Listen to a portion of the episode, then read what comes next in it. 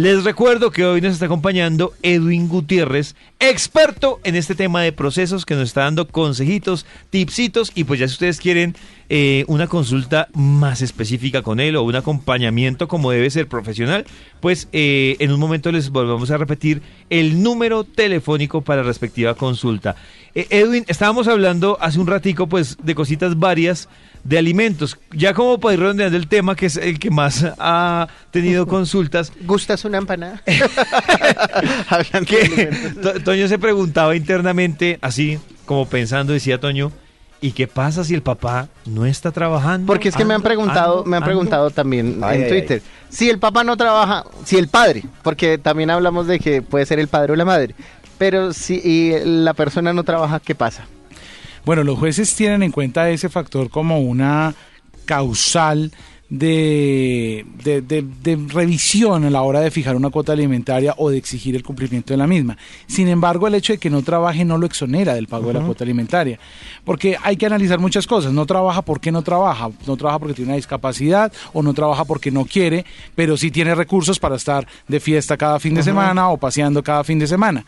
Entonces, eso es lo que valora el juez si, definitivamente no trabaja y no tiene recursos o no trabaja pero tiene recursos con que pagar, porque eso también es otra variable. Puede, puede que la familia lo mantenga y así como lo mantiene a él, pues el, de lo que lo mantienen también tiene que aportar. Es decir, ah, una, una, perdón Max, mm. una recomendación, no hay nada, no hay nada que pueda exonerar a un padre de cumplir con su obligación de dar alimentos, ah. a menos de que exista una discapacidad probada para que definitivamente diga, dependo más bien de, un tercero, una cuadraplegia, una situación muy grave, pero de lo contrario, no hay nada que lo exonere del pago de una cuota alimentaria. Porque es que ahí sí es pensar como, ¿qué pasa si el, el padre que se quedó con su hijo está sin trabajo, de alguna forma tendrá que sacar y porque no puede dejar morir al chino de hambre, no puede dejarle de, dar educación ni de darle ropa. Entonces, si uno puede, el otro también debería también poder. Edwin, otra de las preguntas que nos hacían es, ¿qué pasa? Usted decía, por ejemplo, cuando van ante un juez de familia que pues le pide a la empresa los soportes de cuánto gana el papá, eh, lo confronta con las entidades bancarias y todo el cuento como para tener un soporte y decidir realmente cuál es la, la cuota. ¿Qué pasa cuando el papá es independiente? Y a veces recibe, puede que mucho, a veces nada, a veces más o menos. ¿Cómo, ¿Cómo hace uno ahí para que el papá no salga diciendo, no, yo solo me gano 200 mil mensuales? bueno, aquí yo hago llamado, un llamado de atención a la astucia de las mujeres. Las mujeres son muy inteligentes, las mujeres cuando quieren son, son investigadoras por naturaleza. Se ponen las Entonces, ellas cuando se ponen las pilas, y esa sí es una recomendación, nunca le pierda la pista de lo que está haciendo el Señor. Eso de que yo mm, no sé dónde está, no sé dónde vive, no sé a qué se dedica y yo quiero que me responda, pues es muy, eh, le complica un poco la vida a usted. No es que usted la, lo ande persiguiendo, porque eso no es, no es el objetivo, pero usted sí tiene que estar pendiente de en qué ambiente o en qué escenario él está trabajando o se está moviendo comercialmente, en los casos de los independientes, para de esta manera él pedirle a un juez que se rastree ya sea cuentas, estados financieros, si tiene una empresa o es un establecimiento de comercio y desde allí poder fijar los parámetros para lo que sería una cuota alimentaria. Pero lo más importante es que no se le pierda la pista. Si se le pierde la pista se complica un poco el asunto, pero no es imposible. Hoy con Internet y con bases de datos es muy difícil que una persona se esconda. Es muy difícil que una persona, que no se sepa nada de una persona, lo que pasa es que no hay voluntad de buscarla.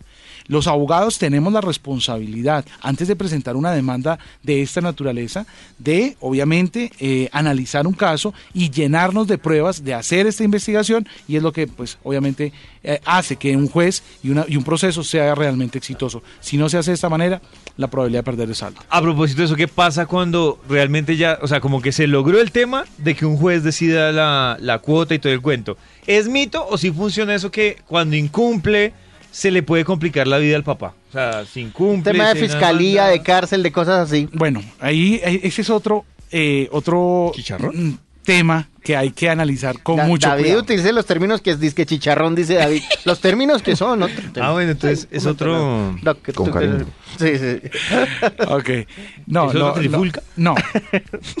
El delito no, o sea, no dar los alimentos de manera injustificada, es decir, porque no quiero, porque trabajo, pero no le quiero dar, sea por la razón que sea, es un delito, así como robar, así como matar, secuestrar, extorsionar o cualquier otro delito, es un delito que se llama inasistencia alimentaria. Y ese delito, pues lo lleva a la cárcel. Y es una realidad, pero hay que saberlo hacer.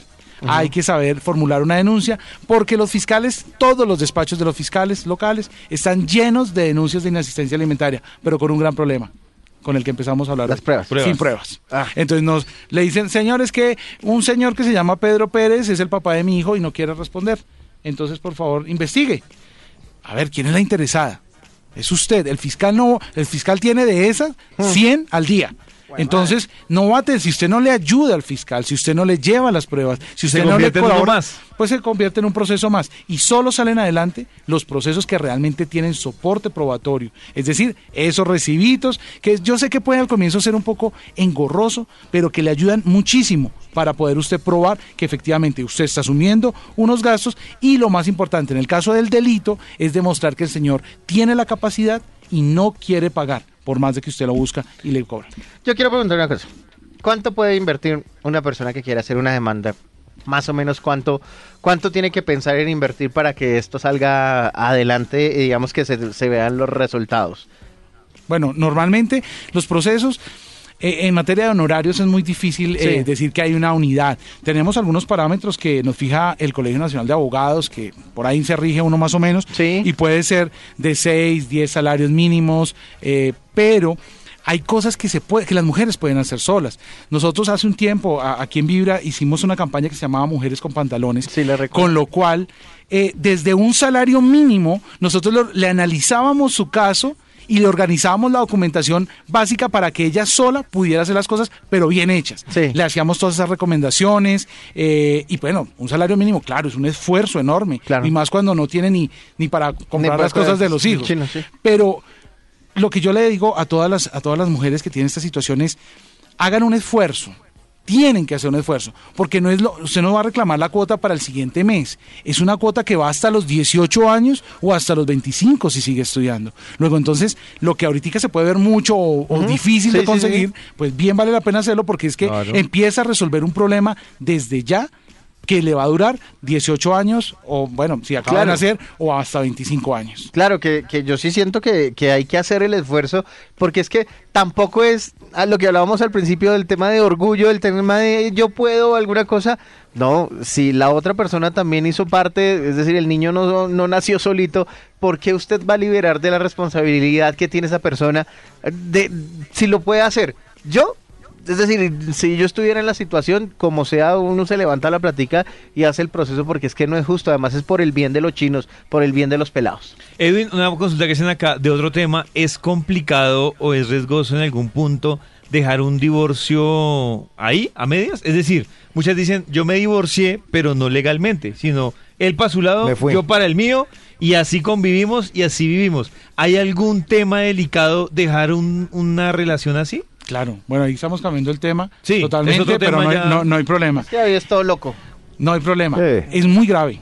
Es muy grave y la recomendación que yo le hago a todas las personas que se han separado o están pensando en separarse, ¿sí? que están casados, Oiga, obviamente, eh, es prepárense y disuelvan esa unión. ¿Sí? Y liquiden la sociedad conyugal. Es muy grave no hacerlo. ¿Por qué? Recuerden ustedes que así como los activos, es decir, lo que se consigue, se reparte entre los dos, muchas veces dicen, ah, pues que como no tenemos nada, entonces no tenemos nada que repartir. Pero también se reparten los pasivos, es decir, las deudas. Las deudas. Es decir, que si no hacen esa liquidación, las deudas que él consiga por su lado o que ella consiga por su lado siguen siendo de los dos. Ay, Ay, Entonces después Ay, que venga un proceso simplemente porque yo me separé hace 10 años y el señor me separé precisamente porque vivía teniendo deudas y cosas de esas y no se se- y no lo hizo legalmente, pues esa señora se va a ver expuesta Pero que a puede, responder eso. la ignorancia, puede pasar, no sé, por ejemplo, aquí que dicen, dejamos todo a medias, cada uno ya hizo su vida. Puede pasar que cuando ellos quieran formalizar, si se van a términos no conciliadores de listo, usted por su lado, por el mío, sino se van como a- ahí al, al Al tema de conflicto de intereses, eso que consiguió con la otra pareja, ¿podría entrar dentro de esa pelea del divorcio? Sí, señor. Sí, señor. Ah, y es, ahí y es- está. te- te- nos hace poco nos consultó un caso muy parecido. eh, Pero no fui un yo. señor, eh, un señor que trabaja en radio, pero bueno, no voy a decir quién es. Eh, eh, nos consultó precisamente porque le embargaron el apartamento por una deuda de la exmujer, No. de la ex esposa. Uy, madre. Obviamente tiene dos problemas. Uno económico ¿La y otro con, Ah, con la, la nueva nueva esposa. pareja. Porque dice, o sea, yo voy a pagar un apartamento No, no, para no. que usted le pague a su ¿Qué ex. tal el chicharrón? Uy, esposa. Y la Entonces, ex feliz, ¿no? Venga, Claro, porque le empieza a dañar el Claro, matrimonio. ahí sí lo jodió doble. El turco teclista dice una cosa, ¿y por qué no indagan sobre las mujeres que chantajean con la cuota alimentaria a los Uy. tipos para, para ver a los chinos? Una cosa, estaba explicándonos ahorita Edwin, una cosa es la cuota alimentaria y otra es el tema de las visitas y cómo Y esa, funciona. es una, y esa es una confusión enorme porque una cosa no tiene nada que ver con la otra. Como Oigan. decía Karen hace un rato, Ajá. es comparar peras con manzanas. Una cosa es cuota alimentaria y otra cosa es régimen de visitas. Que no de cuota alimentaria no le quita el derecho a los padres a ver a sus hijos. Y además... A ver, No. es que no le está quitando al papá el derecho, es al niño al que le está Claro. negando el derecho de ver a su padre, así sea un irresponsable, así no lo esté apoyando económicamente. El niño está bien, eh, no está viendo o no compartiendo con su padre y es un derecho que le niega a su hijo. Y Así, no- y así, y así diga que obviamente que por dignidad o por lo que sea, eh, no lo debe hacer, jurídicamente él puede exigir que se lo dejen ver. Así no es así cuota. no esté dando la cuota, aunque pues no puede, no es, no, no, Sí. no es una buena presentación para Sí. ir ante un juez, pero podría llegar a pasar. Entonces, recomendación, la, el régimen de visitas se puede fijar judicialmente o también de mutuo acuerdo. Una recomendación es que no importa si eso se hace, como decían hace un rato, que si se hace judicialmente entonces es cada 15 días. No, judicialmente también puede quedar que sea en cualquier momento de la semana o todos los días. Ah, lo que pasa es que lo de los 15 días es una regla general que a veces se aplica como un mínimo De ahí que tiene derecho el padre a ver a sus hijos, pero no es que tenga que ser así. Cada 15 ¿sí? días. Que sea cada 15 días o que si lo, me voy con demanda, entonces lo voy a hacer cada 15 días, no. Es más, y aquí hay que hacer un llamado pues eh, de atención a, a la conformación de una familia, independientemente de que los padres estén separados, lo más importante es que los niños no estén aislados de sus padres, ni del padre ni de la madre. Que si los padres no se entienden, perfecto, pero que sí ellos puedan compartir y crecer sabiendo que tienen un papá y una mamá. Yo tengo una pregunta cortita, porfa, que Sí. ya estamos colgados de tiempo, pero eh, dice Julie, ¿qué pasa con el dinero en los años en que no respondió el padre? ¿Es retroactivo? ¿Debe devolverlo? ¿Por cuántos años debe responder? Si está fijado en una, en una conciliación, eh, se debe cobrar, eh, se pueden cobrar Desde todos. ese día. Sin embargo, sin embargo, hay algunos jueces que aplican una regla de cinco años para, dijo, si usted no los ha cobrado en cinco años, no ha venido ante un juez a cobrar durante cinco años, es porque no los necesita. Y le da únicamente los últimos cinco años. Pero lo más importante aquí es que usted, siempre que tenga un problema de alimentos, de divorcio o de cualquier naturaleza, se asesore antes de ponerse a recorrer entidades, que fue que me dijeron que en la personería, que en la procuraduría, que en la fiscalía, en todas las IAS.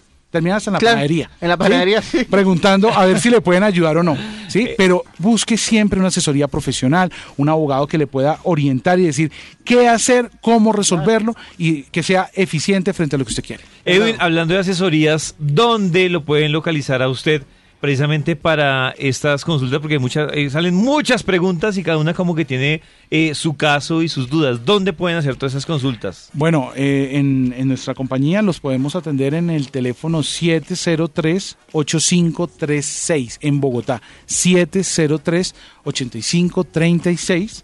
El valor de la consulta es de 75 mil pesos únicamente. Es un esfuerzo pequeño, pero allí en esa consulta es bien importante que les vamos a entregar.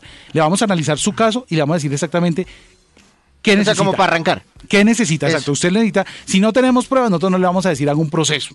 Empecemos a recoger pruebas. Nosotros, hasta que no se tienen las pruebas realmente para ganar un proceso, nosotros no vamos a asumir un proceso, ni la vamos a inducir a que inicie un proceso donde va a perder tiempo, recursos, esfuerzo y estado emocional, porque esto desgasta mucho Claro. emocionalmente. Lo más importante es que lo resuelva y lo deje en manos de un profesional, así no seamos nosotros, el que sea, pero que siempre se asesore. Es la recomendación. Ah, La empresa con la que trabaja Edwin se llama Abogados Hasta el Cáncer, así que aprovechen en serio que es un papayazo ahí chévere que hoy además hemos consultado y ya saben que, que Edwin eh, conoce el tema y hoy lo ha demostrado. Mucho. Gracias Edwin Uy. por acompañarnos No, y por gusto. resolver este par de dudas que teníamos.